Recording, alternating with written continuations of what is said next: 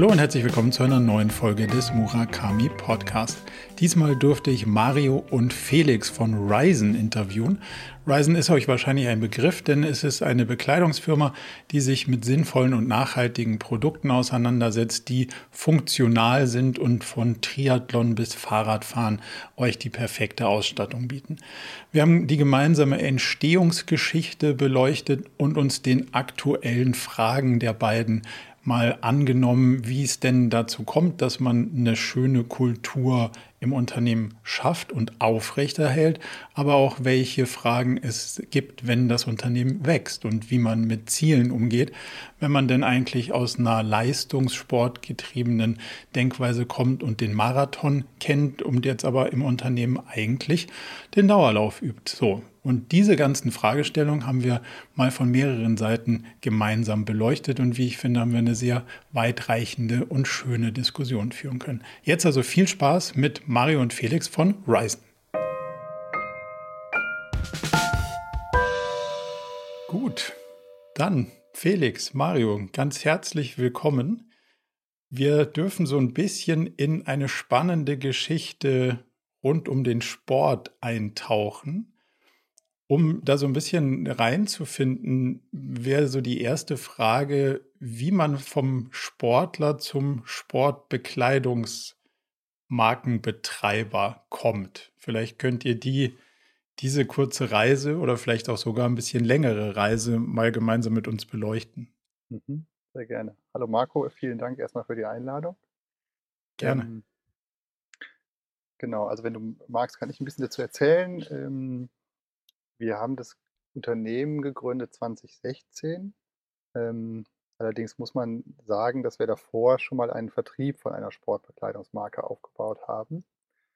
Und äh, sodass die Frage eigentlich vielleicht sogar ein bisschen früher ansetzt, nämlich dass wir schon während dem Studium, also mit meinem Bruder zusammen, ich habe VWL studiert, mein Bruder Sportmedizinische Technik, haben wir sehr intensiv Triathlon gemacht und haben so um das Unternehmen oder unser, unser äh, unseren Sport zu finanzieren, haben wir ein Gewerbe angemeldet und hatten halt so verschiedene, ähm, verschiedene Marken und so weiter dazwischen. Und eine dieser Marken war eben eine Textilmarke, die noch ganz frisch war. Die kam aus Österreich.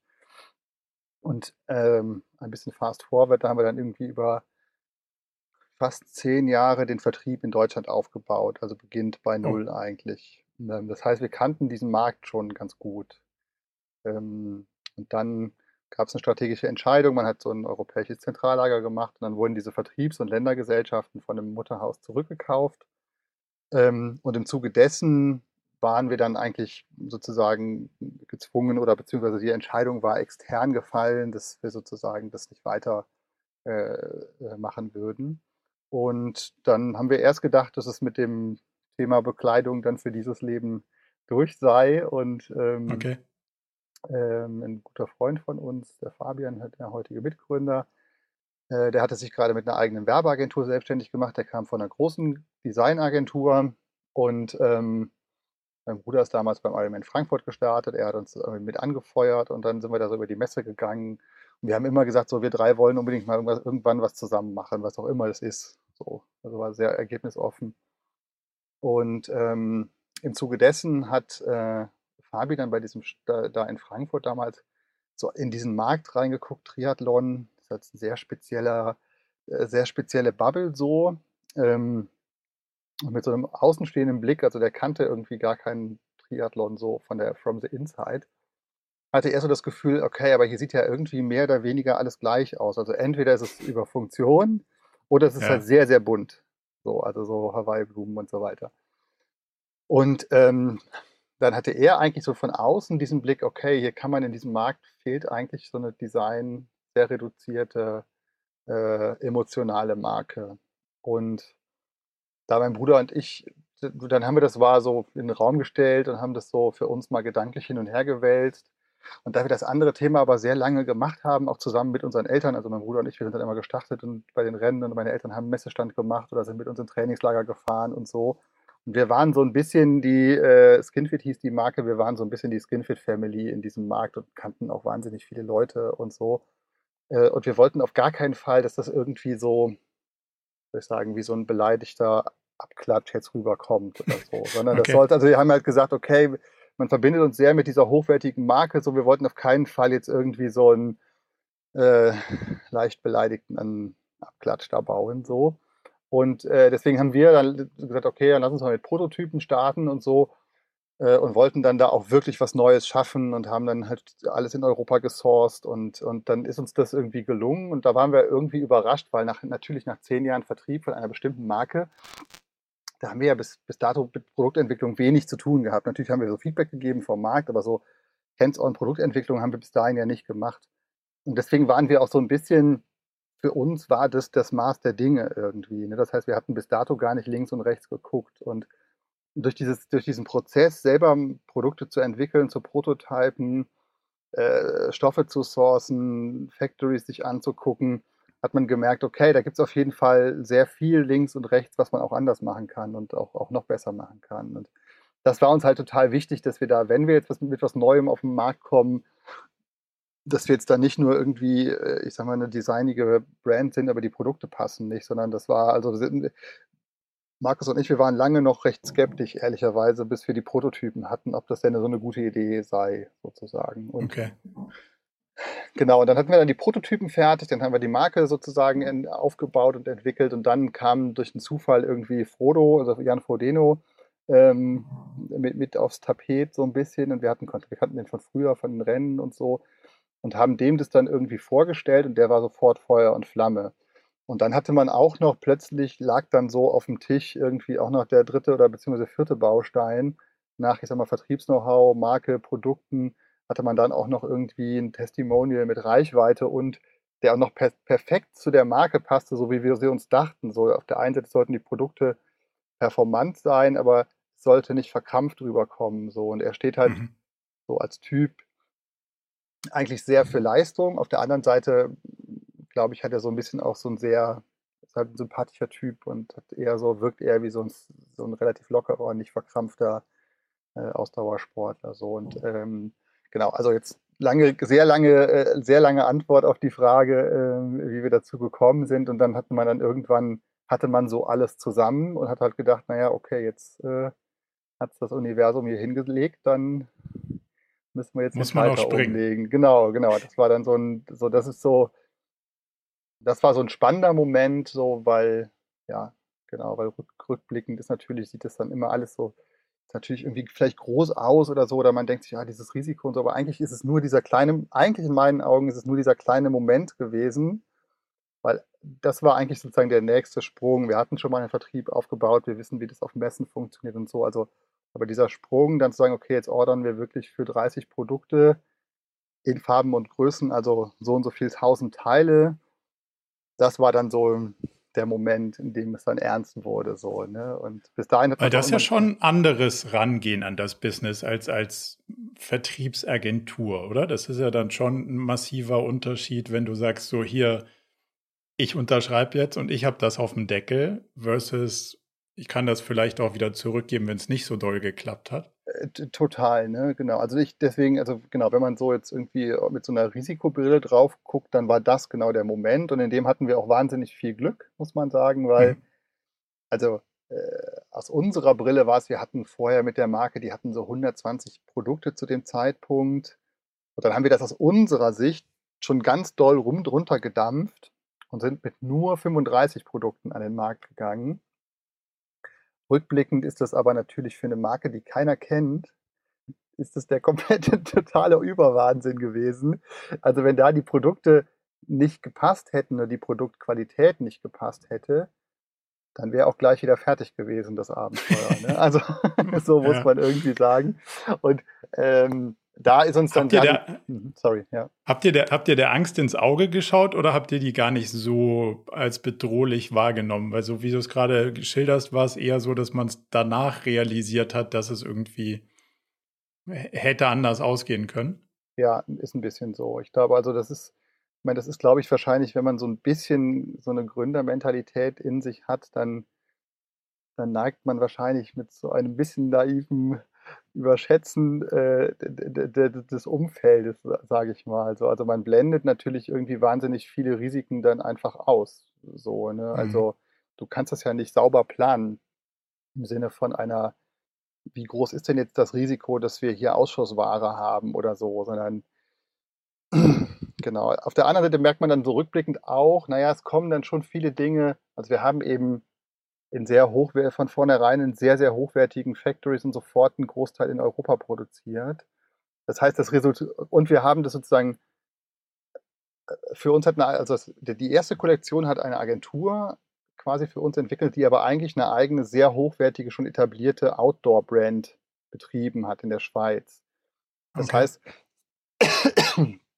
Entschuldigung, das heißt, wir hatten so ein bisschen den Punkt, dass wir da eigentlich so implizit eine Risikoabsicherung drin hatten, was sich aber erst so im Nach Nachhinein rausstellte dann so für uns, dass das der, dass das eigentlich so ein bisschen die Versicherung war, dass das irgendwie jetzt nicht, äh, keine Ahnung, also wenn du die Factories nicht kennst und irgendeinen Agenten dazwischen, der dir irgendwo in weiß der Geier irgendwas sourced, du hast ja kein, kein Gefühl dafür, ob das dann wirklich von der Qualität her passt. Ne? Und das war deswegen so, so Frage nochmal so zu diesem Angstgefühl und zu diesem Risiko das war schon eher nicht da, sondern es war eher so, okay, jetzt sind wir so full committed, äh, wir haben hier so alles, alles auf dem Tisch liegen, ne? so nochmal so Marke, so war wie halt so früher für, für Ramazzotti und VW, also der konnte so Marke, wir hatten so das, den Frodo als Testimonial, weil so der Hawaii-Sieger und, und so. Und, und wir hatten schon mal Vertrieb in dem Markt aufgebaut.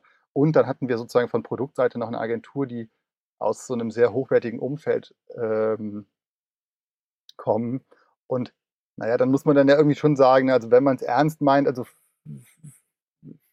also viel mehr Rückenwind. Was braucht man dann noch? Genau, ja. viel mehr Rückenwind gibt dir das Universum dann nicht irgendwie so. Nee. Äh, und da, ja. genau, ja. Jetzt habt ihr da ja so relativ schnell eure Lücke gefunden, mit der man das Thema anfliegen konnte. Wie hat sich daraus dann eine größere Vision entwickelt und, und wo ist die hingegangen? Also was, was wurde dann die Vision? Ähm, das finde ich eine sehr, sehr gute Frage, weil, äh, weil es sich ja oft so liest, als ob das sozusagen von vornherein fertig da sein müsse. So und mhm. also kann Felix auch gleich noch mehr zu sagen, dass wir eigentlich, dass das eher so ein laufender Prozess ist, in dem man sich eigentlich die ganze Zeit neu findet. So, ähm, äh, indem man dann auch Visionen runterbricht auf eine Strategie und also so der erste Aufschlag war, wir drei Jungs wollten halt unbedingt was zusammen machen und wir wollten uns ein Arbeitsumfeld schaffen, in dem wir gerne arbeiten. Das war immer der Anker. So. Also wir wollten, okay. wir haben immer gesagt, okay, das, das ist so das Allerwichtigste, wir wollen irgendwie frei arbeiten äh, und wollen so unser eigener Herr sein. Also es war sehr, also ich, ein großer Treiber war da, glaube ich, so, so, so Freiheitsliebe und die Dinge so zu machen, wie wir die gerne machen wollen. Mhm. Und ähm, das war eigentlich so der, der Anker. Ne? Und dann entwickelten sich die Themen so eigentlich dann daraus, aufbauend auf diesen Werten auch so ein bisschen. Ne? Also dann klar, wenn du das für dich selber gerne hättest, dann willst du das auch für dein Umfeld haben. Also das haben wir auch früh, früh immer gesagt. Also wenn wir selber ein freies Umfeld haben wollen, dann gilt das natürlich nicht nur für die Gründer, sondern das kann ja nur grundsätzlich gelten. Ansonsten ist es kein, freies Umfeld. So, dann ist es. Äh ja, es ist interessant, weil oftmals, und das wurde ich auch selber schon gefragt, so, wie willst du arbeiten? Und dann habe ich gesagt, ja, frei halt. So, und wie willst du, dass deine Leute arbeiten? Und dann war so, hey, warte mal, das ist eine. Die Frage steht gar nicht so einfach im Raum, weil das, das schränkt ja auch möglicherweise die eigene Freiheit dann schon wieder ein. Also ist dann durchaus schon mit Spannung zu betrachten. Da wird es dann schon gleich da wird es dann schon gleich interessant. Aber bevor wir so in diese Werte tiefer eintauchen, nochmal vielleicht Felix, die, die, dieses Visionsthema, wie habt ihr euch dem, dem genähert oder wie nah seid ihr jetzt dran, wo ihr sagt, so, das ist es und damit sind wir für den Moment mal happy? Ich glaube, das ist äh, immer weiterhin noch ein Prozess, ähm, wie wir uns genähert haben. Ähm, war erstmal vor allem auf der, auf der Ebene der, der drei Gründer. Ähm, ich bin äh, seit dem Gründungsjahr 2016 dabei und habe das so mitbekommen, wie, wie so der Prozess stattgefunden haben, wie sie sich auch äh, mit dem Coach zusammengesetzt haben, nochmal überlegt haben, okay, was ist eigentlich unsere Vision? Und dann kam halt genau das Thema raus, dass die Vision eigentlich erstmal ist, ähm, dass, dass wir irgendwie eine Gemeinschaft sein wollen, die irgendwie, äh, ähm, irgendwie Spaß zusammen hat und irgendwie ähm, schon irgendwie hohe Ziele verfolgt, aber ähm, der Spaß bei dem Zusammensein sollte nicht fehlen. Und ähm, ich glaube, dieser grundsätzliche Gedanke und diese Vision, die, die ist erstmal fest, weil die, ähm, glaube ich, aus dem Nordstern ist, wo man immer weiter, weiter darauf hinarbeiten kann. Ähm, ähm, wenn wir jetzt uns irgendwie so eine Leitbildpyramide anschauen, dann wird es natürlich irgendwie ähm, ähm, immer fluider und mehr vielleicht im Prozess und mehr, mehr mit Kurven ähm, aussehen, wenn wir uns dann irgendwie Werte oder, oder Missionen angucken und dann am Ende natürlich irgendwie Strategie, äh, Strategien angucken. Das ist dann irgendwie äh, im ständigen Fluss. Aber so oben die Vision, dass wir irgendwie äh, eine Gemeinschaft sein wollen, die irgendwie Spaß zusammen haben und ähm, äh, irgendwie wir gemeinsam Spaß haben und nicht sozusagen auf Kosten von, von anderen irgendwie. Ähm, ich glaube, das ist schon ziemlich fest. Das, also verstehe ich total und, und trage ich auch mit oder unterstreiche ich auch. Würdet ihr sagen, da gibt es noch eine inhaltliche Ebene? Weil das ist ja immer die Frage, ist das, wie das Unternehmen funktioniert, schon die inhaltliche Vision? Weil irgendwie muss euch ja auch der, also ihr wollt ja morgen nicht plötzlich Tomatensuppen verkaufen. Da, da muss es ja sozusagen einen inhaltlichen Nukleus geben, der euch treibt. Kann man den dann noch beleuchten? Ja, also es, es gibt ja sozusagen dann quasi diesen, diesen Strang, ich sag mal so Produkt und, und Design. Und da hängt ja dann relativ viel dran, was eigentlich da reinzahlt. Ne? Also das Produkt war von vornherein ja klar, also das hatten wir dann sozusagen identifiziert. Ne? Also wir hatten sozusagen uns, uns drei oder das Gründer-Setup, ähm, wo dann relativ bald dann so auch, auch Leute dazu kamen.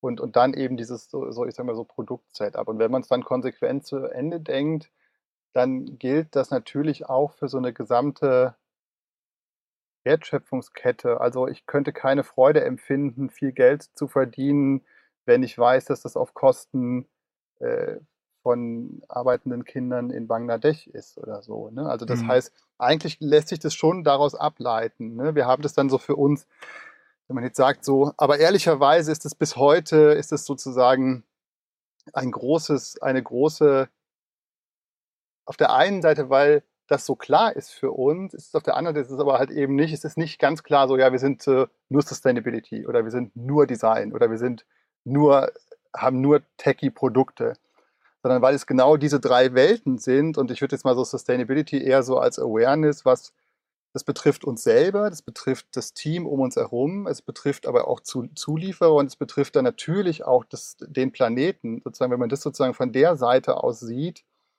dann wird es gleich sehr, wie soll ich sagen, es ist dann gleich sehr, sehr groß. Ne? Und es ist dann eben nicht die XY-Marke, mhm. die jetzt irgendwie äh, ein recyceltes T-Shirt hat und oder den recycelten Rucksack aus PET-Flaschen und das ist jetzt sozusagen die Story so. Und deswegen, äh, es, da muss ich ehrlicherweise sagen, strugglen wir manchmal rum, das dann so runterzubrechen auf das eine Ding. Mhm. So, aber es kann, es kommt so sehr aus diesem, ich würde sagen, es kommt so sehr aus diesem Kern, also der Grundkern ist so dieses Awareness und Freiheit. Und Freiheit bedeutet halt immer, finden wir, dass es eben, also was du eingangs schon meintest, so Freiheit kann ja immer nur so weit Freiheit sein, wie das die Freiheit anderer nicht beeinträchtigt. Im besten Fall ja sogar fördert. Ja, und das würde ich aber sagen. Da endet es auf jeden Fall mit der Freiheit. Genau, so dass da, genau. Und ja. ich glaube, dass das, wenn man das so als Basiswert mal über alles stellt, dann würde ich sagen, ist, ist es das so. Ne? Und da sozusagen dieser, der Markt klar war, in dem wir unterwegs sein wollen, differenziert sich dann von da aus alles runter. Jetzt habe ich ein bisschen auf eurer Homepage rumgestreunert und, und habe gefunden, dass ihr eine verantwortungsvoll agierende Sportbrand seid, ja. die so nachhaltig wie möglich ist. Ja. Was ich eine faire Aussage finde, weil das beleuchtet wahrscheinlich die Realität. Mhm. Was definiert ihr für euch selbst als verantwortungsvoll und wie nachhaltig ist ein nachhaltig von was möglich ist und wo wir hinwollen? Wie könnt ihr das mal so ein bisschen einsortieren? Ja, das ist eher, es ist ja total die Frage, gehst du von sozusagen dem perfekten Zielbild aus oder gehst du von dem Ist-Stand aus und versuchst, den zu verbessern?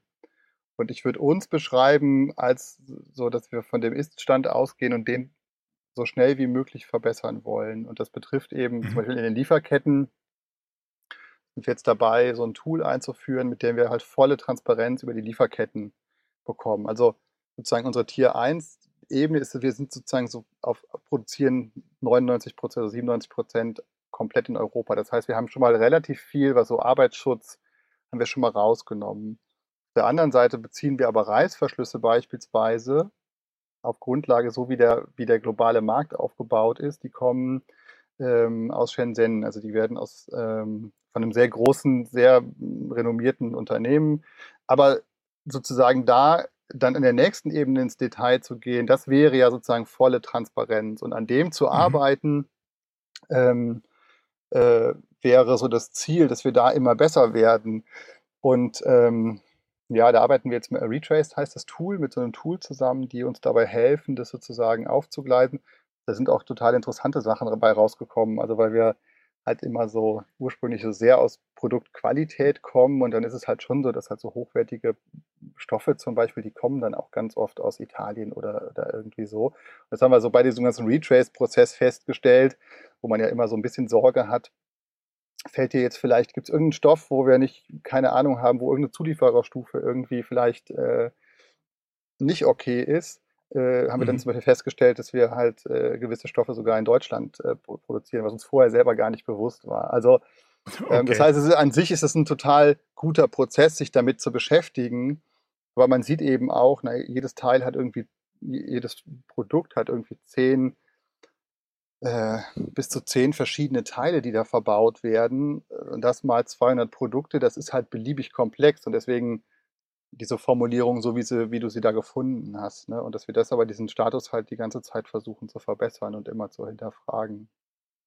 Das heißt aber, um diesen, diesen CO2-Nachverfolgungsprozess besser zu verstehen, so würde ich es interpretieren, geht ihr mit einem, mit einem Tool die Prozesskette sozusagen möglichst nah an den Ursprung und versucht aus einer, nennen wir es mal, großen Datenbank rauszulesen, was hatten jetzt dieser spezifische Reißverschluss möglicherweise für einen Fußabdruck und was heißt denn das, wenn wir das offsetten wollen? Genau. Kann man das, das so zusammenfassen? Genau, das kann man so zusammenfassen, aber das ist ja nur ein Aspekt. Ne? Also CO2 ja. ist sozusagen ja nur ein Aspekt, das ist dann irgendwie ja. Arbeitsbedingungen ist ein Aspekt, ähm, äh, chemische Belastung ist ein Aspekt. Ähm, also so, da gibt es natürlich irgendwie beliebig viele Bereiche noch. Deswegen ist das so eine sehr komplexe Matrix und deswegen, ja, deswegen auch die Formulierung, so wie sie da ist. Also ich bin da sehr, sehr skeptisch, wenn Unternehmen immer so den Eindruck erwecken, als ob äh, schon alles perfekt ist. So. Absolut. Jetzt in der Diskussion sagt man ja ganz gerne, das nachhaltigste T-Shirt ist das, was nicht verkauft wird oder ja was auch immer das, das jeweilige Produkt ist, also T-Shirt jetzt nur stellvertretend, aber ja. wie, wie geht ihr damit um, dass ihr ja quasi auf der einen Seite sowas habt wie eine Marketingabteilung, die in Teilen euer Problem befeuert, was ihr auf der anderen Seite versucht zu lösen? Ja, die Frage ist, kann man das auf der Ebene lösen? Oder muss man es auf so einer, muss man es auf einer Gesamtebene lösen und sagen, okay, der globale Share of Wallet an Fashion ist X groß und der ist sozusagen, der wächst auch nicht so, der ist diese Größenordnung und je mehr Share of Wallet sozusagen auf, die global, auf den globalen Markt bezogen aus möglichst fairen Bedingungen kommt, das verbessert sozusagen den, es verbessert den Gesamtstatus quo. Trotzdem mhm. versuchen wir gleichzeitig, und du hast vollkommen recht, es ist halt irgendwie ein Spagat, aber wir versuchen eben durch hochwertige Produktion, durch sehr, also wir haben so von der Farbwelt her, äh, baut es immer aufeinander auf. Also wir versuchen eben nicht, dass du die ganze Zeit das neueste Teil dir kaufen musst, sondern durch Langlebigkeit ist immer so ein Aspekt. Kombinierbarkeit von, von Materialien ist, also so von, von verschiedenen Farben ist ein großer Aspekt. Und wir haben mhm. so einen Repair-Service, also wir reparieren Dinge, die uns Kunden zurück, zurückschicken können ähm, ist so ein dritter Aspekt. Ne? Und das sozusagen jetzt in diesem Gesamtkontext betrachtet, ähm, ist es halt so das, wo, womit wir sagen, okay, das, das ist für uns dann ein gangbarer Weg. So, und ich meine, dann ist natürlich im, im, nächsten Schritt auch die Frage, wo man so ansetzt. Ne? Also wenn du das ganz konsequent zu Ende denkst, dann dürfte man natürlich, dann dürfte man es gar nicht machen, aber dann dürfte man auch nicht nur keine Marketingabteilung äh, sozusagen machen, sondern dann müsste man sagen, ja, es gibt genug äh, Fashion sozusagen. Aber dann, also ich finde, wenn man es macht, muss man schon auch ja. sagen, okay, wir machen es so gut wie möglich und dann sollten wir auch so groß wie möglich machen, wenn wir es so gut wie möglich machen. Mhm. Ich finde, wenn man es innerhalb der einen Ebene denkt, kriegt man es nicht gelöst. Für sich selber nicht, aber es macht dann auch keinen Sinn, weil dann muss man konsequenterweise sagen, ja, dann machen wir es gar nicht. Mach es lieber gar nicht. Ja. ja. Nee, aber also ver verstehe ich und kann ich nachvollziehen, dass, dass du sagst, dann sind wir sozusagen mit dem größeren Share, zumindest mal die, die, nicht zumindest, aber dann sind wir mit dem größeren Share die beste Lösung unter diesen ganzen nachhaltigen Aspekten und dann ist es, dann ist es fein. Ähm, deswegen, also ich, ich mag das total, aber es ist natürlich immer so ein Trade-off, wenn man sagt, eigentlich machen wir gute Produkte, aber ein gutes Produkt ist die alte Patagonia, du brauchst die Jacke nicht. Geschichte ist halt leider doch die, ist halt doch die eine der schlausten und nachhaltigsten für den Erfolg des Unternehmens Haltungen, die ja, ich Stand ja, heute irgendwie gesehen habe. Ja, Von daher finde ich das schon, finde ich das schon ganz spannend. Würdet ihr sagen, in eurer Branche wird fair gespielt, gerade wenn es um solche Sachen wie, wo kommt das her, was ist da drin, ähm, wie genau geht es mit Funktionswäsche? Weil so ein Bio-Baumwollding ist ja eine Sache, so ein, so ein Funktionsinhaltsstoff, wenn ich so halbwegs richtig interpretiere, ist eine komplett andere Spielwiese. Wie fair findet ihr euch behandelt im Gesamtkontext?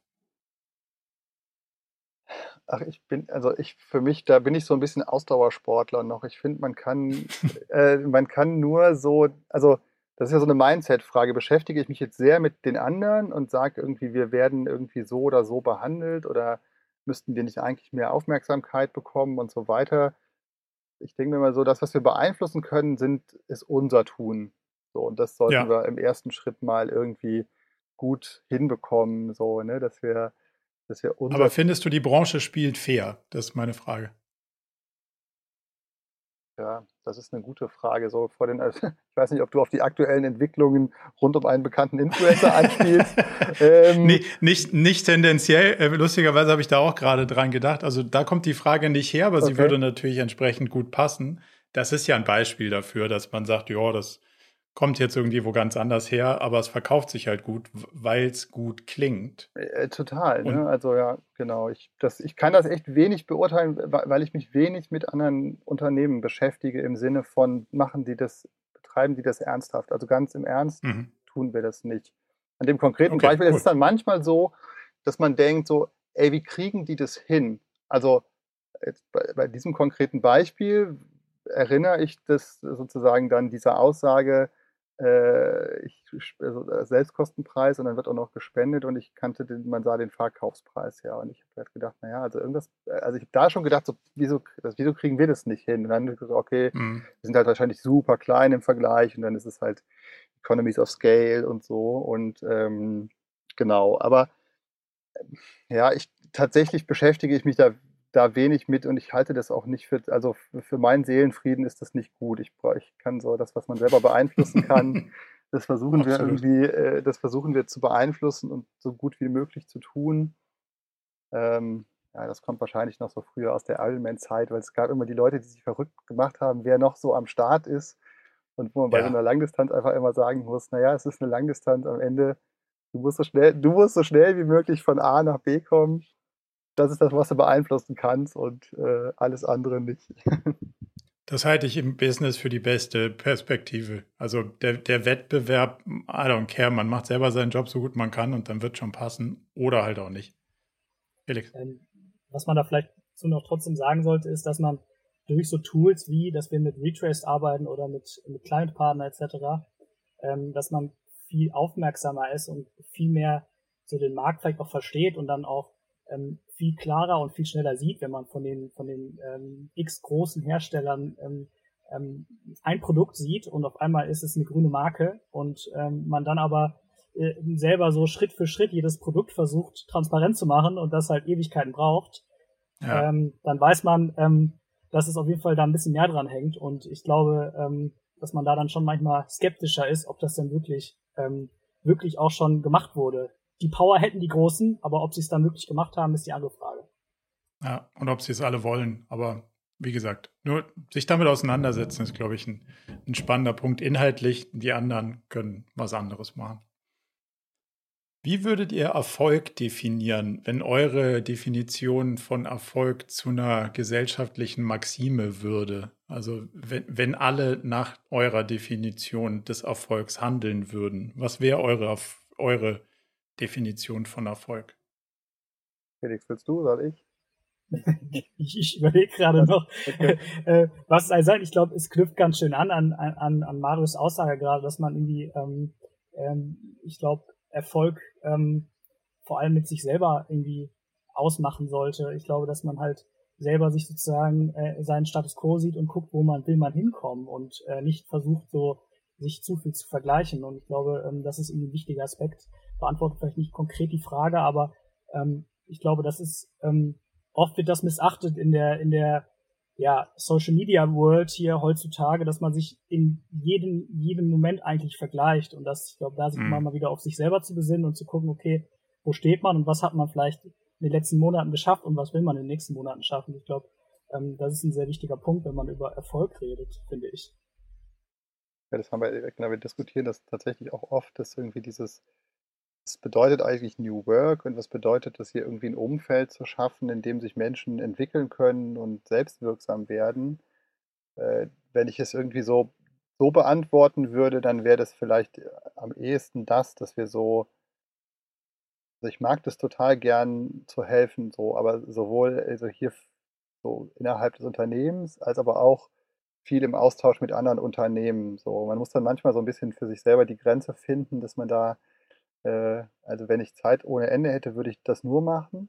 Ähm, äh, aber das ist natürlich auch immer so mit den eigenen Ressourcen dann irgendwie äh, verknüpft. Ja. Ähm, aber ich würde jetzt äh, Erfolg als solches, äh, das, ich meine, die Frage geht ja wahrscheinlich auch so ein bisschen in Richtung, was ist so mit, was ist mit, mit, mit ökonomischem Erfolg, wie, wie grenzt man das eigentlich ab und was ist mit Gewinnen und was ist mit Umsätzen und so ich finde es schon total gut, dass das Ergebnis von was ist.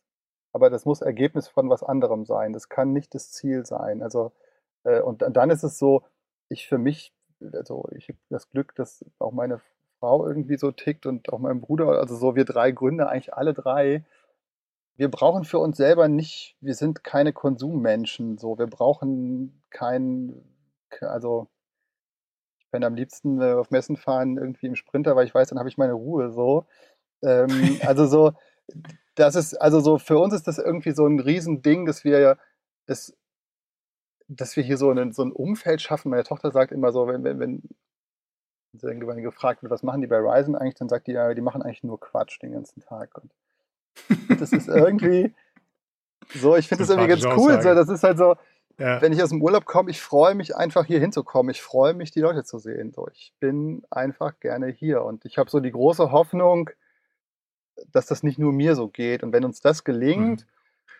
und jetzt gerade jetzt gehen die Events wieder so langsam los. Wir hatten am Samstag so eine Radausfahrt von hier und dann kam irgendjemand zu mir, der mich nicht kannte, der mich nicht als Gründer erkannt hat. Und dann erzählte er irgendwie so, ja, er hätte irgendwie neulich, also wir sind, waren mit dem Rad unterwegs alle zusammen, zusammen und er dachte, ich wäre einfach nur ein Mitarbeiter von, also ein Mitarbeiter von Ryzen und er erzählte dann, dass er letzte Woche eine Mitarbeitende von Ryzen getroffen hätte und die hätte, das, die hätte irgendwie so nett von der Firma erzählt und das wäre irgendwie so toll irgendwie. Und da könnte ich fast weinen vor Glück. So, ich finde, das, das ist also, mhm. es ist halt das, die hat, also es gab ja keine Notwendigkeit, dass sie das aus irgendeinem Grund erzählt hatte, sondern die hat dem es einfach random erzählt, weil die sich durch Zufall irgendwo getroffen hat und sie hat erzählt, dass sie halt äh, bei Ryzen arbeitet. Und das ist halt schon äh, für mich sozusagen so ein totales Glück, dass wir das so für uns so ein bisschen hier unsere Oase haben und sich das aber auch noch so nach außen multipliziert irgendwie. Also ich, ich glaube schon, dass, also natürlich geht die, die Frage in Richtung von solchen Kennzahlen wie Umsatz oder Gewinn. Und ich teile deine Meinung, dass das hinten rauskommt, wenn man vorne die richtigen Dinge macht. Ich bin aber mittlerweile auch immer mehr der Ansicht, dass das eine eine multidimensionale Optimierungsaufgabe ist und Voll, von Sachen, die gegenseitig sogar im Wettbewerb bis Widerspruch stehen können. Und das macht es gar nicht so einfach, so die, die, diese Widersprüche oder diese Konflikte, die da drin stecken, zu benennen. Gibt es auf eurer Company-Ebene irgendwelche Kennzahlen neben sowas, was sich aus einer BWA ergibt, wie Umsatz oder Gewinn, die ihr regelmäßig anschaut, um, um sozusagen Gegengewichte auf dem Weg dorthin zu bauen? Also Felix, du kannst was zum, zum Mitarbeiter-NPS-Score sagen, das gibt es. Ähm, ähm, und ansonsten kann man aber so, habe ich immer das Gefühl, wir brauchen dieses Gegengewicht nicht so richtig, weil das Thema Sorry, jetzt, jetzt, jetzt hole ich wieder weit aus, Felix. Erzähl du erst noch mal vom, vom Mitarbeiter. Äh wir, haben, wir, haben alle, wir haben alle Zeit der Welt.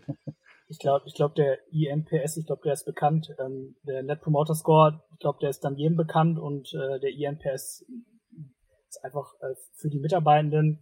Ähm, am Ende haben wir den noch gar nicht so lange. Wir haben ihn mal eingeführt, um einfach mal zu gucken, wie sich der über längere Zeit entwickelt, so um, um irgendwie auch ähm, noch äh, ja noch, noch ein weiteres Ohr offen zu haben, vielleicht für Themen, die man, die man nicht so schnell sieht. So, ähm, ähm, das ist dann vielleicht auch historisch gewachsen aus, ähm, aus der Gründungsphase von 2016 bis heute, dass wir so Schritt für Schritt wachsen, ähm, man am Anfang irgendwie zusammen am, am Mittagstisch sitzt und man irgendwie alles mitbekommt und man weiß halt, wo es irgendwie vielleicht gerade brenzlig ist, wem es gerade nicht so gut geht, das sieht man dann in den Gesichtern und ähm, ähm, unter anderem durch ähm, ja, durch die Covid-Situation oder aber auch ähm, generell sind wir einfach, ähm, äh, sehen uns seltener und sind zusätzlich auch größer geworden und dadurch brauchen wir einfach vielleicht so ein, zwei Tools mehr, um das mal zu gucken, so, okay, ähm, ist da irgendwie Unzufriedenheit oder gibt es da irgendwie Punkte, die wir, die wir irgendwie ähm, auf der strukturellen Ebene angehen müssen. Und das ist halt ein Tool, das wir nutzen,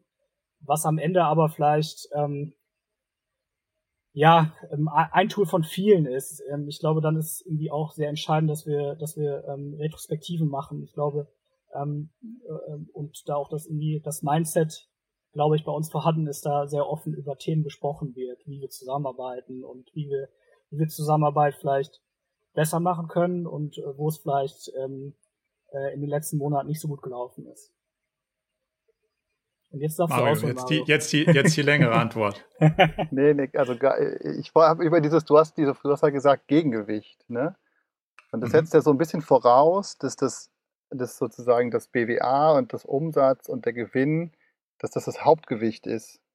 Und ich würde aber sagen, dass es das gar nicht ist. Also jetzt gerade die letzten zwei Jahre, wenn ich mir so die, also wie viel Zeit wir uns sozusagen mit uns selber, mit den Mitarbeitenden, mit äh, den Themen Werte, mit den Themen äh, Ownership, äh, Rollen, Governance-Meetings, OKRs, wie viel wir uns damit beschäftigt haben versus mit Umsatzzielen, würde ich eher sagen, frage ich mich manchmal, oder müssten wir doch ein bisschen mehr Gewicht auf, äh, auf, so, auf so Zahlenthemen legen irgendwie. Ja. Ähm, wir sind, und das ist vielleicht der zweite Aspekt, wir sind aber so, also vielleicht nochmal anders angefangen.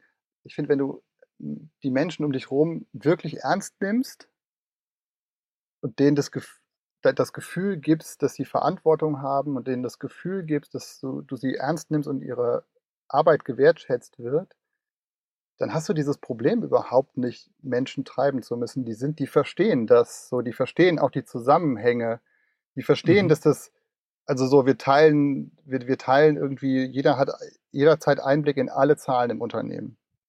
Komplett. Und das ist halt, und deswegen ist es eben nicht so, dass wir hier so ein, zwei Vertriebsguys rumlaufen haben, die auf, äh, auf Umsatz provisioniert sind und, äh, ja. und, und dadurch verstehen das alle Leute und verstehen auch alle, wie das zusammenhängt. Die wissen, dass wenn wir jetzt Verluste machen, dass das dann eben gewisse Dinge beinhaltet. So, sozusagen. Ja. Ne? Und ich glaube, deswegen würde ich da fast sagen, ähm, ist es eher so, dass wir da kein Gegengewicht bauen müssen, sondern da eher manchmal das Gefühl habe, dass wir da vielleicht sogar noch mehr mehr Gewicht bräuchten.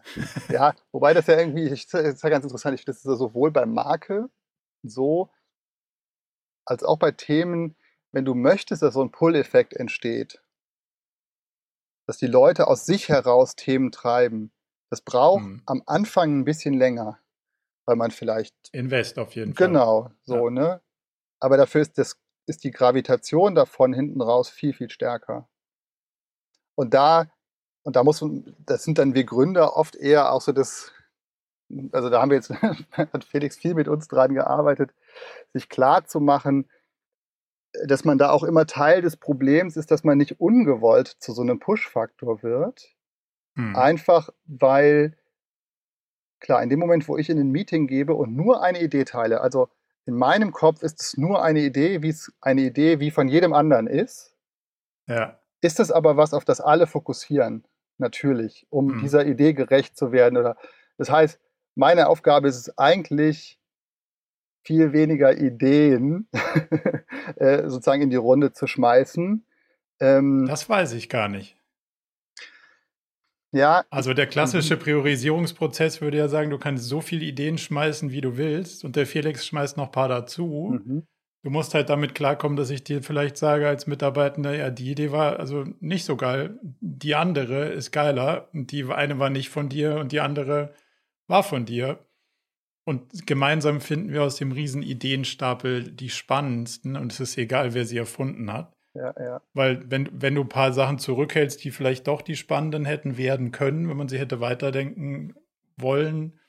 Ich glaube, es ist ein Unterschied, Leuten nicht zu viel zumuten zu wollen auf der einen Seite oder sie zu ermutigen, zu sagen, Cool, Mario, da hast du wieder beim Duschen dir was Spannendes ausgedacht. Leg das mal auf den Stapel zu all den anderen Ideen und warte, bis es drankommt. Das ist so meine, meine Sicht ein Stück weit darauf. Das ist slightly different, aber vielleicht, vielleicht noch eins. Das, das, ja, das ist, glaube ich, wir sind da, glaube ich, gar nicht so weit entfernt von. Ich glaube, ja. ich glaube, dass eher, dass wir da gerade im Prozess sind, dass ähm, die drei Gründer ähm, eigentlich zu 100% operativ drin waren und nebenher so ein bisschen Strategie hinterher schleifen so. Und mhm. wir gerade im Prozess sind, wo wir irgendwie jetzt circa 45 Mitarbeitende sind, ähm, wo das irgendwann nicht mehr funktioniert, dass äh, sozusagen wir da drei Flaschenhälse sitzen haben, die irgendwie ständig, ähm, irgendwie bei denen man irgendwie ständig anklopft, weil, weil sie eigentlich von Anfang an bei in der Idee dabei waren. Und ähm, da sind wir gerade so in so einem Transformationsprozess, dass, mhm. dass ähm, erstens auf der mitarbeitenden Ebene, dass die verstehen, dass eine Idee von Mario nicht sozusagen Gültigkeit hat, hundertprozentige, sondern eine von vielen Ideen ist. Und auf der anderen Seite ähm, äh, Mario, Markus und Fabi, die drei Gründer, ähm, auch das im Hinterkopf haben müssen. Okay, was bedeutet, wenn ich jetzt in das Meeting reingehe und irgendwas dazu sage? So, das, was bedeutet das in unserem aktuellen, mhm. ähm, in unserer aktuellen Situation? Und das ähm, ist sehr spannend und ich glaube, das äh, wird sich auch dann ja, Schritt für Schritt anpassen. Das ist, glaube ich, für die Leute einfacher wird zu sagen, ja, tolle Idee, äh, Fabi oder Mario, ähm, machen wir vielleicht mal anders oder hat, hat nicht die höchste Priorität ja. gerade. Vielleicht nochmal, um es ein bisschen gradueller zu beleuchten, warum ich auf diese Frage mit der Spannung und den Zahlen so ein bisschen raus wollte, ist, dass ich glaube, dass es nicht im Widerspruch steht. Also ein gesundes Unternehmen hat alles, also hat alle Dimensionen gleichermaßen, sonst ist es morgen kein gesundes Unternehmen. Also solange du das im Zeitverlauf betrachtest, brauchst du diese Mehrdimensionalität dieser Zahlen. Aber Felix, jetzt hast du gerade gesagt, wir sind so in so einem Sprung, wo es aus dem, ich kann das vom Mittagessenstisch noch mit so einem Sensing irgendwie wahrnehmen und für mich ist das auch gar keine Spannung. Aber jemand anders hat das vielleicht nicht so implizit.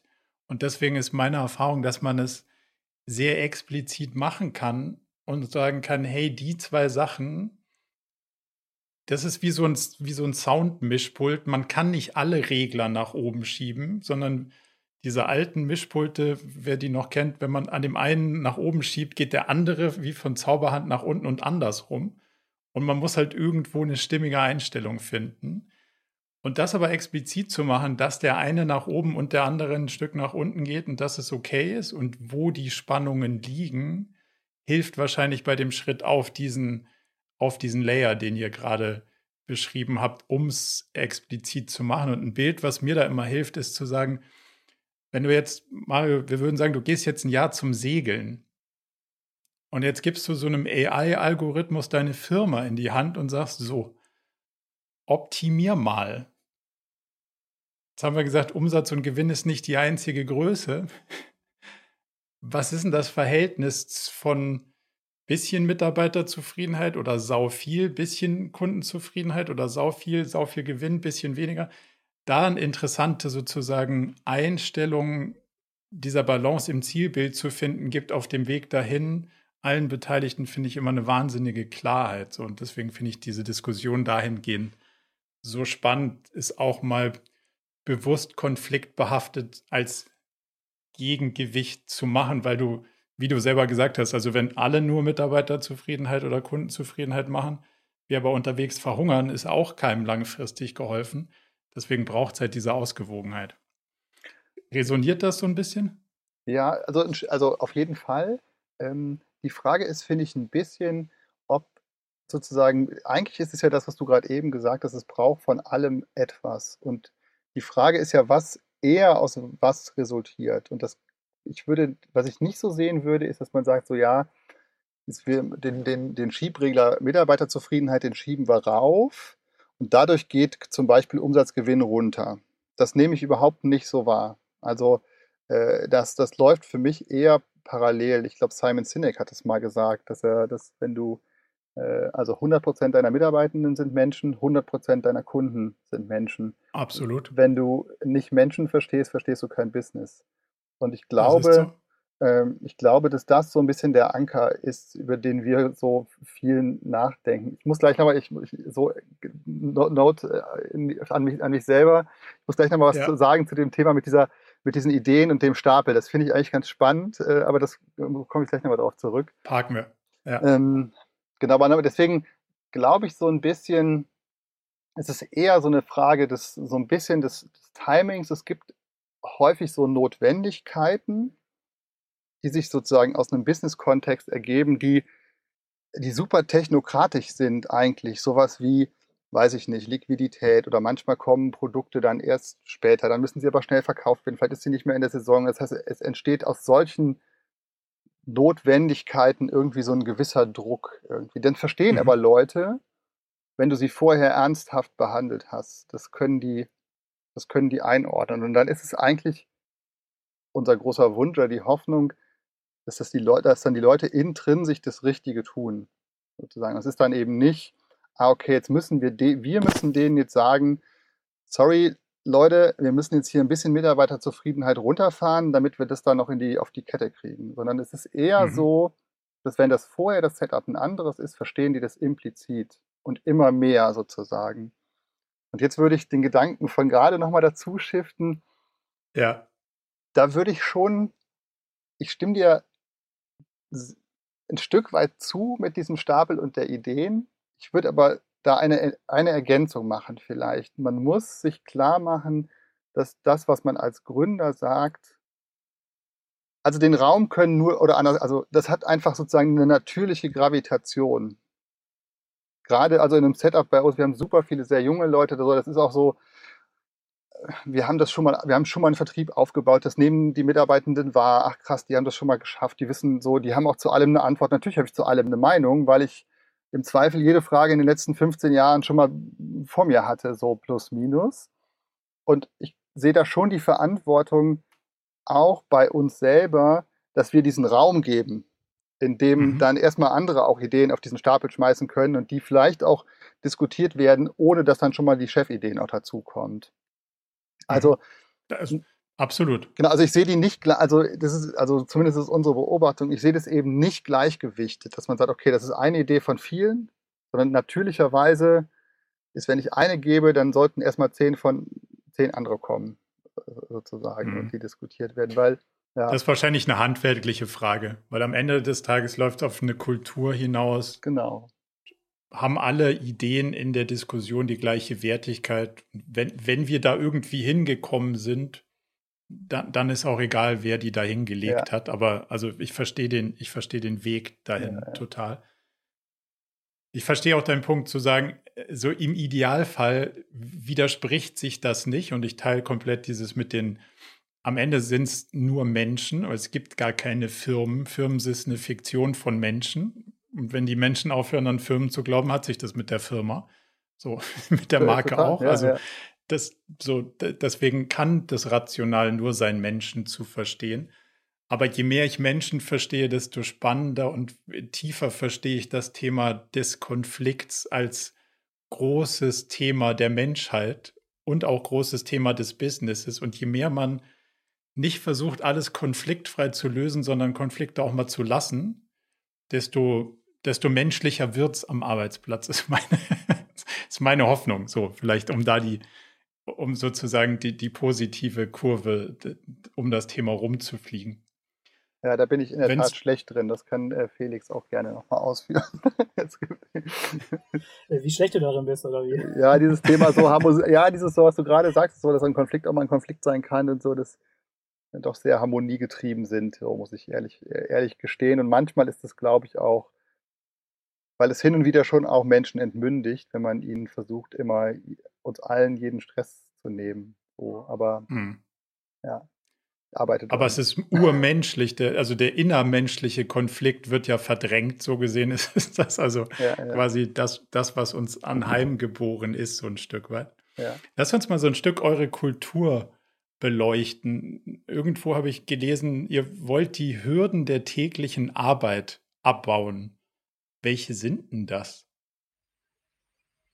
Gute Frage. Ich glaube, äh, es ähm, gibt sehr viele Hürden und ich glaube, ähm, Hürden muss man eine Ebene höher betrachten. Also Hürden, ähm, erstmal kann man die Ebene so, was will ich eigentlich, äh, was will, was muss ich heute machen, was muss ich vielleicht in den nächsten drei Monaten machen. So, ich glaube, dass das schon mal eine große Hürde ist, die wir, die wir abbauen müssen. Ähm, ich glaube, äh, kann man auch äh, ganz klar über OKRs sprechen, dass das irgendwie uns hilft, um erstmal sozusagen auf der auf der Operations-Ebene, auf den auf den täglichen Themen Hürden abbauen, weil Leute sich auf bestimmte Themen fokussieren können.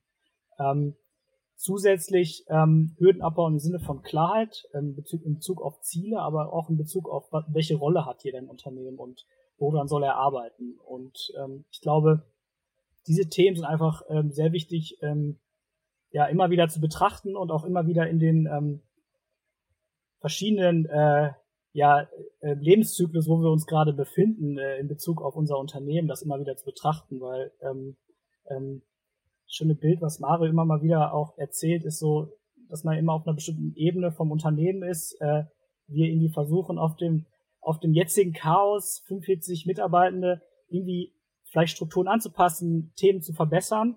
Ähm, und indem wir das versuchen, ähm, zumindest wenn wir weiter so wachsen, wovon wir ausgehen, dann sind wir eigentlich schon im nächsten Level angekommen und wir sind schon im nächsten, im nächsten sogenannten, ja, wir nennen es positiven Chaos angekommen. Und mhm. somit ähm, gibt es täglich Herausforderungen, die wir irgendwie versuchen, den Mitarbeitenden abzunehmen, was vielleicht auch ähm, am Ende ein zu großes Wort ist, weil wir versuchen halt irgendwie ja Grundlagen zu schaffen, ähm, dass die Mitarbeitenden irgendwie ja frei arbeiten können und möglichst ja selbstbestimmt äh, viele Themen äh, bearbeiten können und irgendwie möglichst viele ähm, äh, Sachen selber bestimmen können, äh, entscheiden können, damit irgendwie ähm, wir am Ende schnell sind und schneller sind als äh, vielleicht der Markt am Ende. ja. das, wenn man es jetzt, jetzt mal wieder auf Erfolg, auf, ja, auf Erfolg mützen will, wirtschaftlichen Erfolg. Das, das Bild liebe ich, weil es ist ein guter Segway irgendwie zu so einer, zu einer meiner Kernfragen. Und jetzt seid ihr ja Sportler, so vom Grundsatz her. Und da ist natürlich das Thema Ziel und hey, da vorne ist das Ziel und wir müssen uns richtig anstrengen, bis wir dann das Ziel erreicht haben. Das ist ja quasi Paradedisziplin und irgendwie auch drin.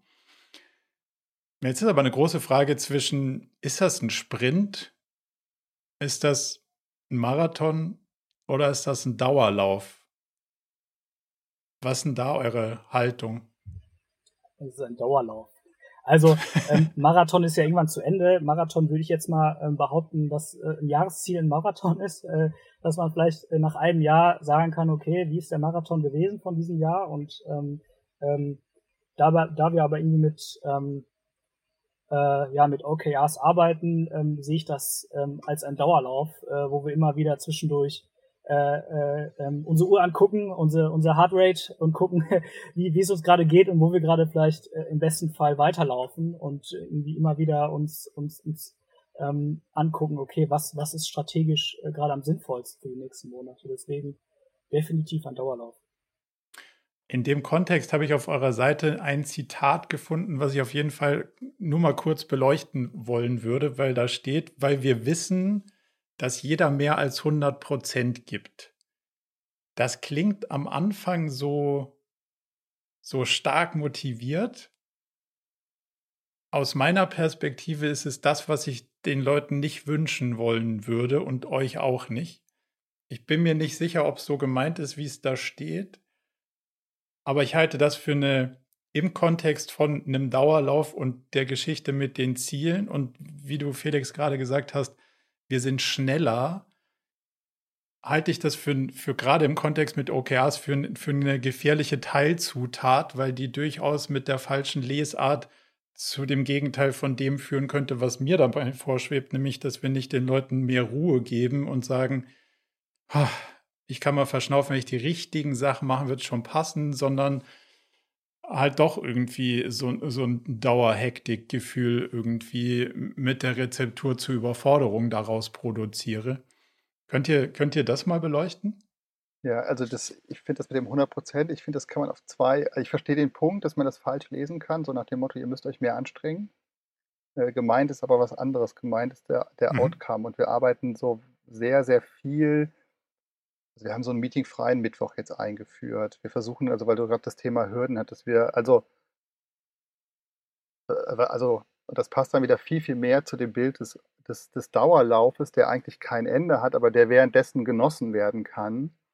Mhm. Ähm, ich, also auch ausgehend von einem selber, wenn ich mir angucke, so wie viel wirklich richtig produktive Stunden pro Tag habe ich eigentlich? Wenn ich ganz, ganz ehrlich zu mir bin, dann sind es zwei. Dann finde ich es aber schon viel. Ja. Und wenn ich das schaffe, fünfmal die Woche hintereinander und vier Wochen pro Monat und zwölf Monate pro Jahr hinzubekommen, also wenn es richtig produktiv ist, dann ist das schon viel. Und fast alle Unternehmen fokussieren sich aber auf die, auf die letzten ineffizienten die Stunden, sechs. die anderen ja. sechs Stunden und da aber noch gerne vier hinten dran hängen. Und so könnte man es ja lesen, so ihr müsst noch mehr geben. Mhm. Und wir kommen, wir sprechen intern sehr viel über dieses Thema so Outcome und was ist eigentlich Kreativität und wie kannst du da eigentlich Raum für schaffen, für was ist die Essenz der eigentlichen Frage und mit wenig Aufwand sehr viel mehr Outcome erzeugen. Und das ist eigentlich das, worüber wir nachdenken. Aber ich finde es einen guten Punkt, dass du es so gelesen hast, weil man das natürlich mal anpassen kann. Also es geht total um diese, es geht immer um diese Outcome-Frage, mit der wir uns beschäftigen, mhm. weil du ansonsten ja immer genau in dem Biss, wo wir eben genau nicht hinwollen. In diesem, ja, du, also irgendjemand sagt, wir kontrollieren das jetzt und du musst dich jetzt mehr anstrengen und dann messen wir am Abend so, wie viele Stunden hast du denn jetzt gemacht? Das ist ja so dieses Fort-T-Fließband-Modell, denke. Und davon wegzukommen in einer Welt, in der es kreative Lösungen braucht und ein kreatives Umfeld und zu sagen, okay, wann bringen eigentlich Menschen intrinsisch die besten Ergebnisse, die sie zufriedenstellen, aber die eben auch auf das Unternehmensziel einzahlen. Da denken wir halt super viel drüber nach. Und also Felix mhm. hat das eben, ich wollte das noch ergänzen zu diesem Thema, so wie haben wir eigentlich früher und Hürdenabbau und so. Wir haben früher wirklich jeden Mittag zusammen gekocht und wir haben jeden Mittag zusätzlich Sport gemacht und danach noch Kaffee getrunken. Also es war manchmal so gefühlt drei wow. Stunden in Anführungszeichen weg. Aber in Wirklichkeit wir haben zusammen gekocht, wir haben zusammen Sport gemacht. Es ist ja nicht wirklich weg. Aber die zwei Stunden davor oder danach, die waren wahrscheinlich häufig super, super effizient im Sinne von, okay, jetzt habe ich Energie und will das irgendwie treiben. Und deswegen ist der Outcome gemessen an so einer klassischen acht Stunden oder vielleicht sogar noch mehr Druckumgebung, sollte der höher sein wie diese 100 Prozent, die da angenommen werden mhm. aber mit weniger, okay. in, mit weniger Input. Verstehe ich total. Also so, so würde ich es auch lesen und so finde ich es auch erstrebenswert. Das, also mir ist es nur aufgefallen, dass man, da, dass man irgendwie von der, von der schrägen Seite drauf schauen könnte und dann ist es immer gefährlich in dem OKR-Kontext, wie ich finde. Jetzt sprecht ihr auch von Tribe und Familie, wenn ihr über das Unternehmen, die Mitarbeitenden sprecht. Was ist das Menschenbild, was dem Ganzen Unternehmen zugrunde liegt?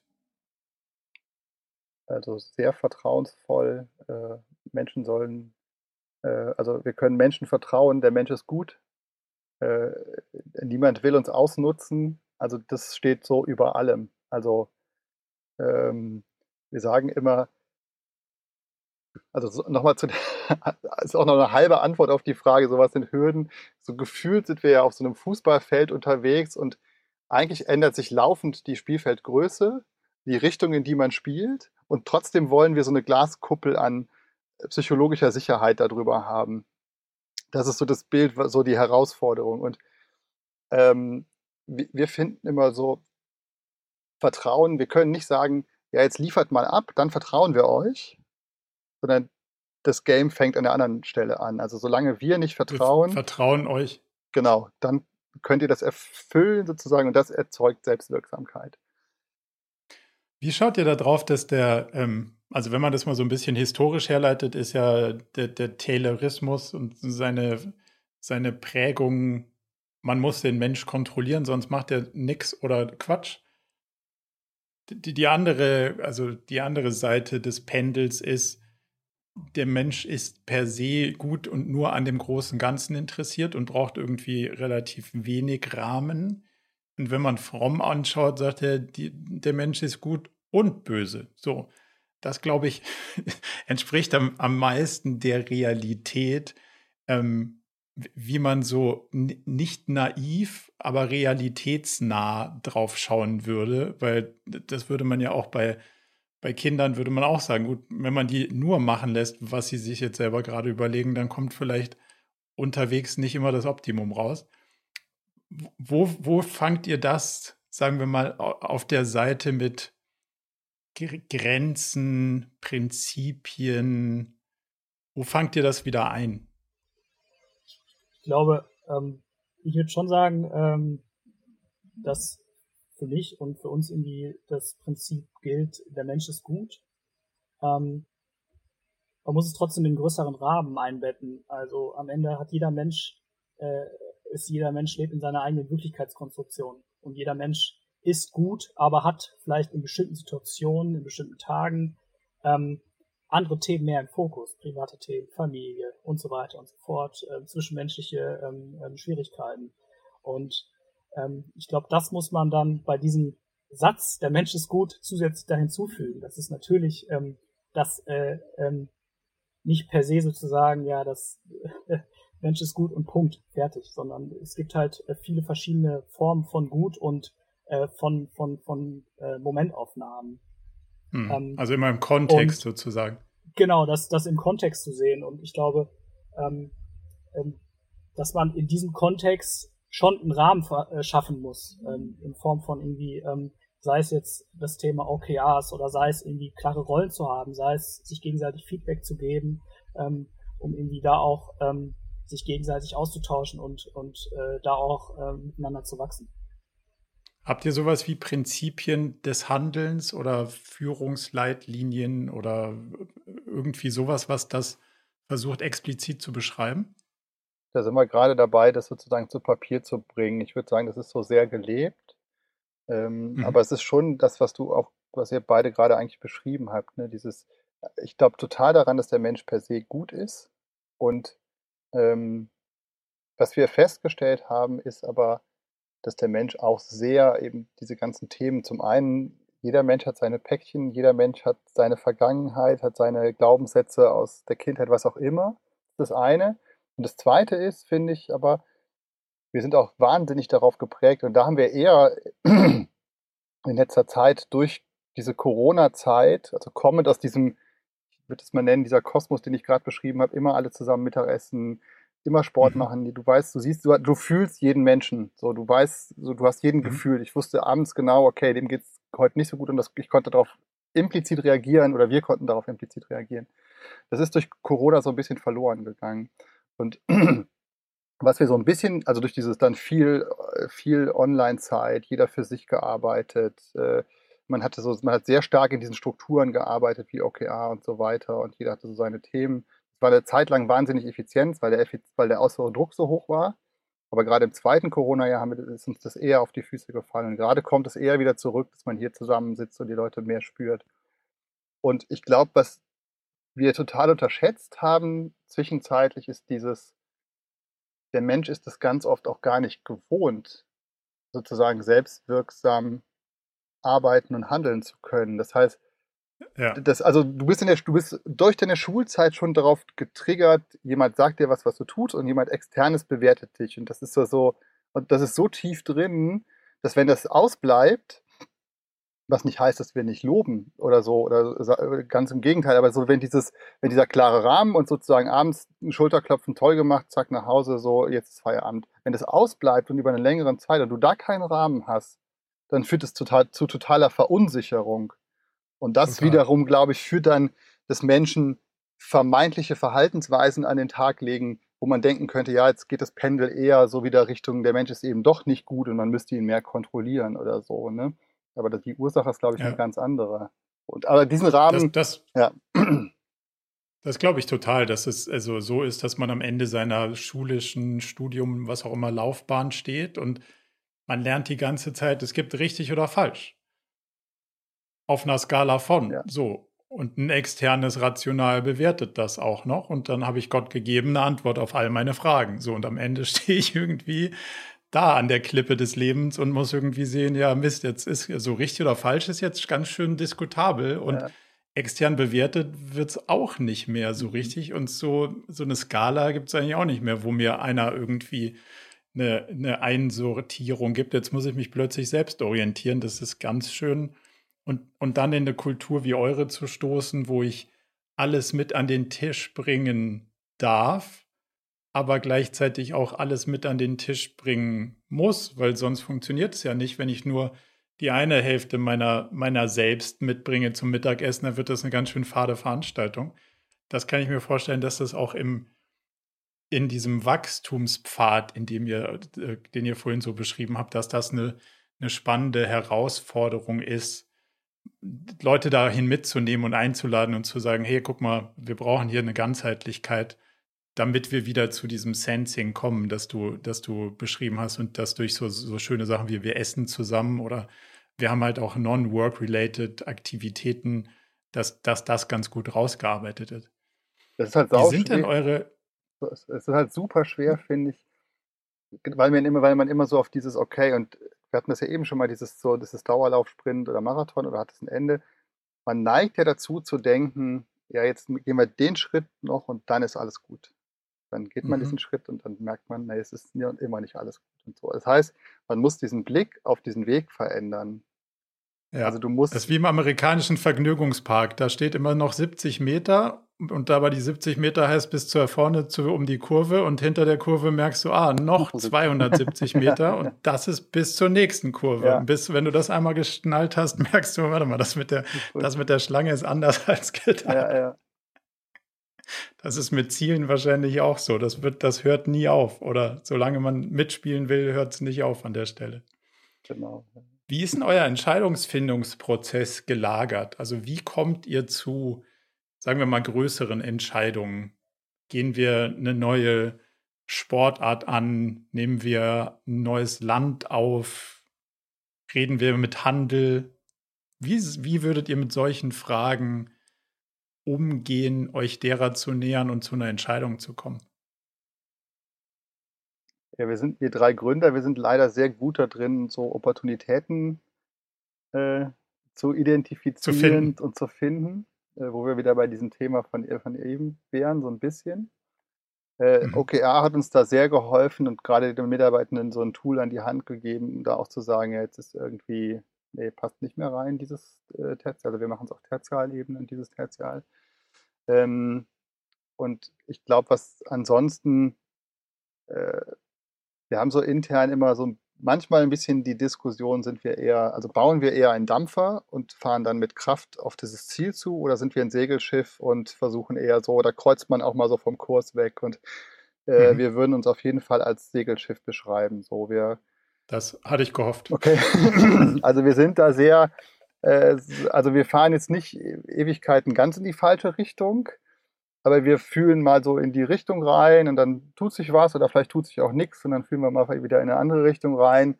Also es ist doch oft sehr so ein bisschen Opportunitäten getrieben und auch keine Ahnung, man hat irgendwie eine interne Erkenntnis und, äh, äh, und darauf aufbauen spinnt man dann die Idee weiter. Und jetzt als Beispiel sind wir gerade an diesem Thema so Internationalisierung. Jetzt fällt uns irgendwie auf, naja, Frodo ist jetzt irgendwie 40, äh, so ewig viele Ironman-Siege wird er wahrscheinlich nicht mehr haben, also zumindest mal keine 10 mehr. Und äh, das heißt, es macht irgendwie vermutlich Sinn, den größten Triathlon-Markt äh, wie die USA mal anzugehen. So, und dann mhm. testen wir da mal rum, aber dann sind wir da jetzt auch nicht, wir haben ja jetzt nicht ein Internationalisierungsteam draufgesetzt mit fünf Leuten, sondern wir haben so eine ganz tolle Werkstudentin und die hat sich wir hatten so eine ganz einfache These, wie immer. Ja, ja, hier bei unserem Webshop gibt es so ein Internationalisierungstool, können wir einfach aufsetzen, zack, zack, zack, testen. Klappt das? ist auch super mit den Sprachen und so. Es ist alles, ja, ist ja, alles genau, seamless und, und gar so, keine ja, Komplexität. Genau, gar nicht ja. komplex, genau.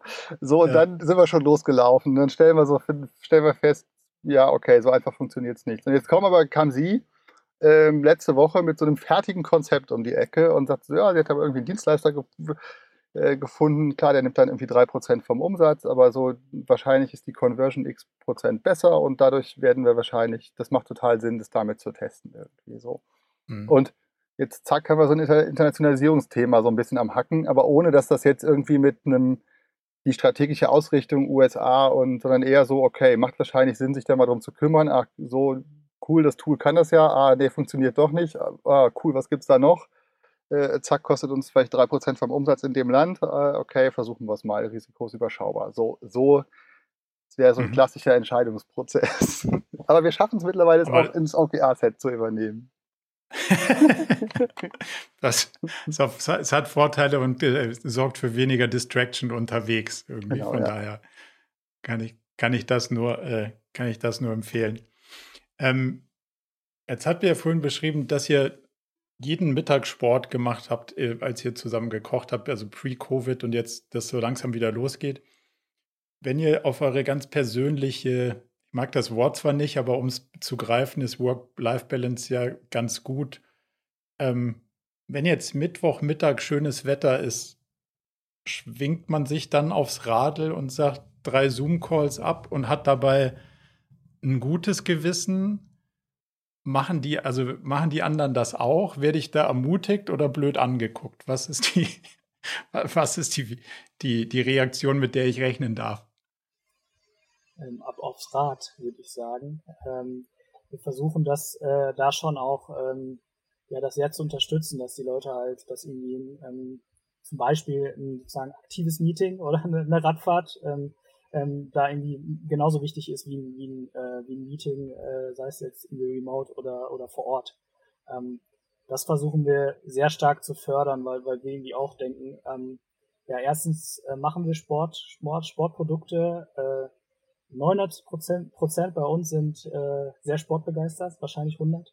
Ähm, und die Ideen, die entstehen genau bei diesen Radausfahrten oder bei dem gemeinsamen Lauf im Grüngürtel, so, die entstehen nicht, äh, die entstehen nicht bei dem Meeting äh, äh, Brainstorming oder so. Also ihr würdet sogar sagen, das ist ein Kreativitätstool, was ihr sogar braucht, um weiterzukommen.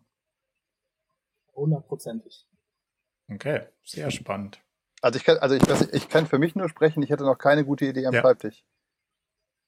Jetzt kann man natürlich fragen, wie viele gute Ideen ich überhaupt hatte, aber äh, so, ich, also ich, das, also mir kommt es immer so im, durch, durch, durch, keine Ahnung, Inspiration oder äh, ich mache so zwei Monate, zwei Wochen im Jahr mache ich wirklich so Handy komplett aus. Das ist noch nie passiert, dass ich da nicht irgendwie eine total, also ich finde, der Kopf braucht ja auch Raum irgendwie. Total. Und äh, ich, da denke ich immer so, wenn das für mich gilt, dann gilt das wahrscheinlich auch für andere Menschen. Also so außergewöhnlich bin ich nun nicht. das ist nicht andere Leute. Gerade. Ja, sei es noch nicht mal Sport, ne? Also Sport, Sport ist vielleicht dann das Vehikel bei uns, weil halt so viele gerne Sport machen, aber ich glaube einfach die Freiheiten zu haben, ähm, dann irgendwie ähm, jetzt irgendwie eine Runde spazieren zu gehen oder oder irgendwie dann doch an dem Tag irgendwie äh, sich äh, zwei Stunden vor die Staffelei zu stellen und irgendwas zu malen. Ich meine, ich glaube, es geht vor allem um dieses Thema Freiheiten und mal weg von sozusagen Computer sein. Computer ähm, und Office oder, oder zu Hause vom Schreibtisch ist halt dafür da, um die Ideen aufs Papier zu bringen, aber nicht um die Ideen zu generieren. Ähm, hm. Zumindest die meisten Ideen entstehen meiner Meinung nach so im Alltag, vor allem, weil die meisten bei uns unsere Produkte auch selber tragen und so eine sehr starke Verbindung haben zu verschiedenen Events etc. Bei mir ist die Dusche hoch im Kurs. Immer wenn ich aus der Dusche komme, brauche ich eigentlich ein Blatt Papier oder irgendwie, um das, um das dann sozusagen aus meinem Kopf zu kriegen. Sonst ist das, sonst ist das immer so anstrengend. Ja. Aber ich, ich, also ich teile da komplett eure, eure Beobachtung. Was sind eure persönlichen Rituale, um, um sich selber auch zu, nicht zu zwingen, aber accountable zu halten, auf die eigene Energie zu achten? Schwierig.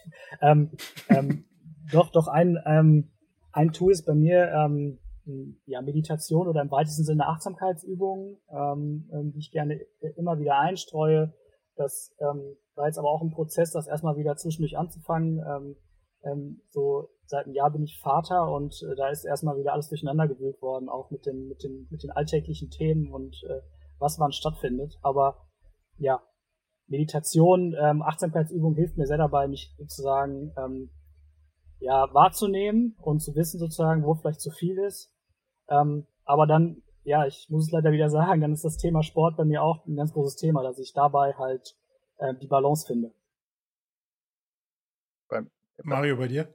Bei mir ist es ähnlich. Ich bin, äh, Felix ist äh, bei uns, äh, ist immer beeindruckend konsequent gewesen, was das Thema Meditation angeht und hat das auch, bei uns war ein Reminder mittags um 12, äh, den wir den Väter, also Felix eingestellt hat und äh, wir haben das eine Zeit lang auch, als wir noch zusammensaßen, wirklich dann regelmäßig gemacht, äh, ein oder zweimal die Woche. Mir tut das immer gut.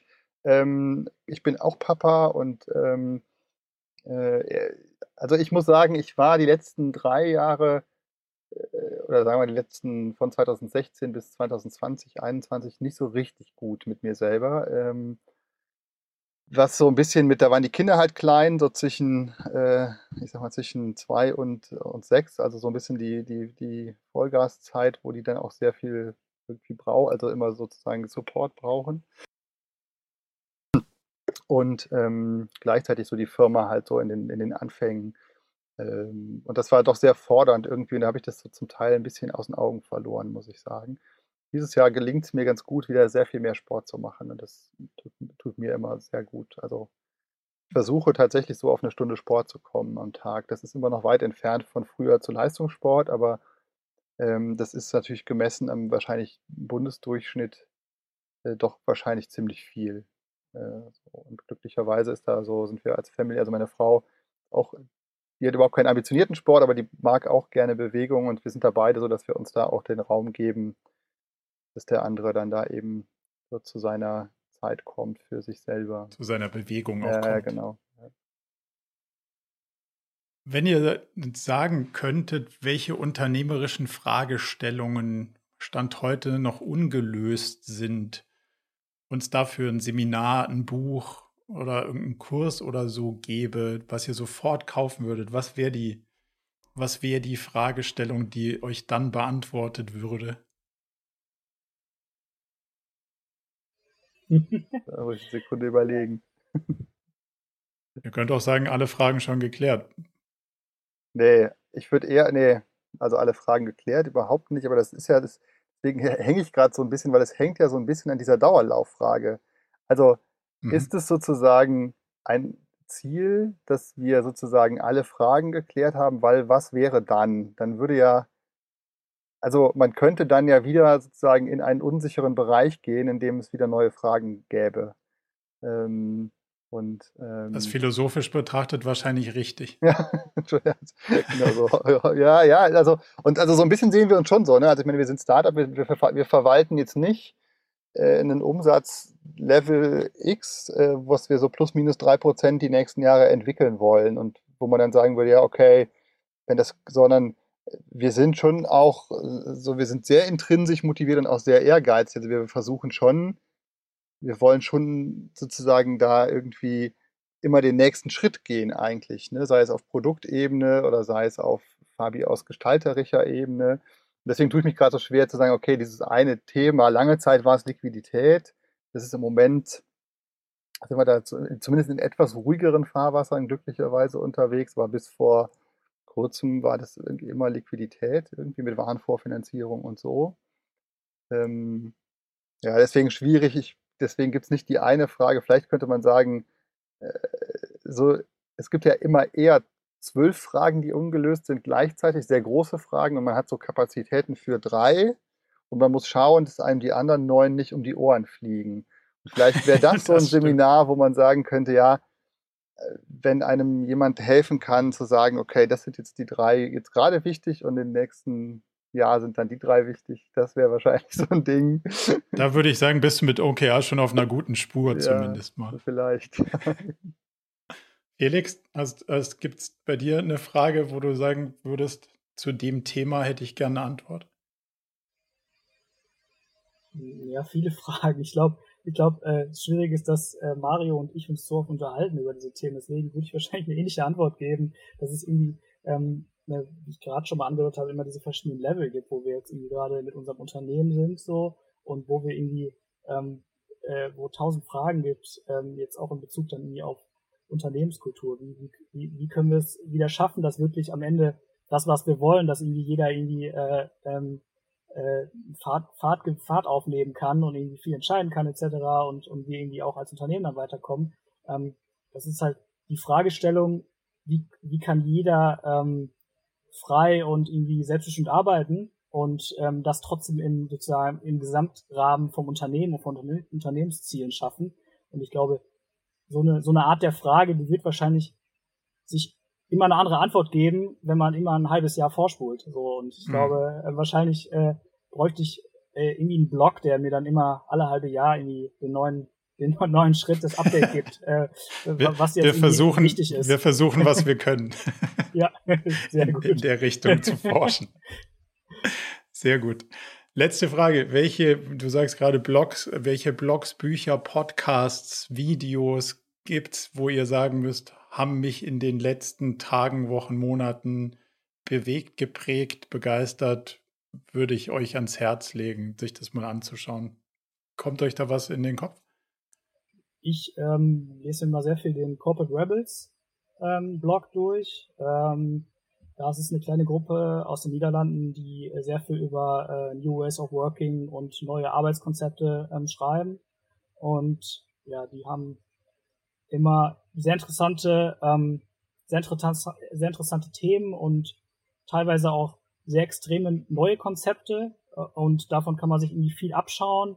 Ähm, heißt nicht, dass man sich äh, Blaupause ähm, einfach ähm, nehmen kann, weil es meistens ja. ja. nicht funktioniert, aber man kann auf jeden Fall Konzepte nehmen und gucken, okay, welche, welche Formen könnten bei uns vielleicht äh, bei Ryzen interessant sein, um die dann halt ähm, auf der Company-Ebene zu diskutieren. Und das ist super interessant. Ich, also, also auch ähnlich, äh, die Corporate Rebels lese ich auch sehr gerne. Äh, ich würde noch Simon Sinek, ich finde immer, egal was der von sich gibt, kann man fast 100% immer unterschreiben. Ich finde es sehr beeindruckend, auch so, der hat dann sehr mit diesem Menschenbild irgendwie äh, interagieren und fühle mich da irgendwie sehr, sehr wohl drin, weil, also genau, ja, das, das finde ich immer sehr bestätigend und sehr, sehr inspirierend, so alles, was von dem kommt. Aber hast du ein spezielles Buch, was du, was du besonders magst? Oder nee, also er hat ja diverse TED-Talks und, äh, und so seinen ja. Blog und also der, der teilt ja immer mal wieder auch so Schnipsel, die man irgendwie, äh, die man, die man super gut auch so zwischen, zwischendurch äh, irgendwie konsumieren kann. Und ich finde, die werfen immer so ein gutes Spotlight, also sozusagen diese Kernthese, dass der Mensch gut und gewillt ist irgendwie und äh, das finde ich immer sehr, sehr inspirierend und bringt es dann immer in, aus verschiedenen, am Ende des Tages beleuchtet er das eigentlich immer aus verschiedenen Blickwinkeln und das äh, gucke ich mir immer gerne, gerne an. Hält die Energie positiv in die richtige Richtung genau, aufrecht. Ja. Super. Dann vielen, vielen Dank, Mario, Felix, für eure Zeit, die, die spannenden Einblicke und auch Diskussionen. Ich mag es ja, wenn es immer mal auch von unterschiedlichen Blickwinkeln beleuchtet wird. Von daher vielen Dank, dass ihr euch die Zeit genommen habt und vielen Dank dir. hoffentlich bis bald. Ja, hoffentlich bis bald. Vielen, vielen Dank. Dank. Marco. Ciao. Tschüss. Zum Abschluss noch ein kleiner Hinweis in eigener Sache. Wir haben ja nicht nur diesen spannenden Podcast, sondern auch einen Newsletter, bei dem wir uns versuchen, so aus unterschiedlichen Perspektiven dem Thema zu widmen, wie man eigentlich sein Leben und ein Unternehmen heute so wirklich führen kann und soll. Von daher gibt es da einmal im Monat ähm, ganz spannende Perspektiven und natürlich kriegt ihr über den Weg auch immer mit, welche neuen Podcast-Episoden stattfinden, welche Events wir vielleicht online haben und viele andere Sachen. Von daher meldet euch am besten gleich zur Mailingliste an unter murakami.com/newsletter.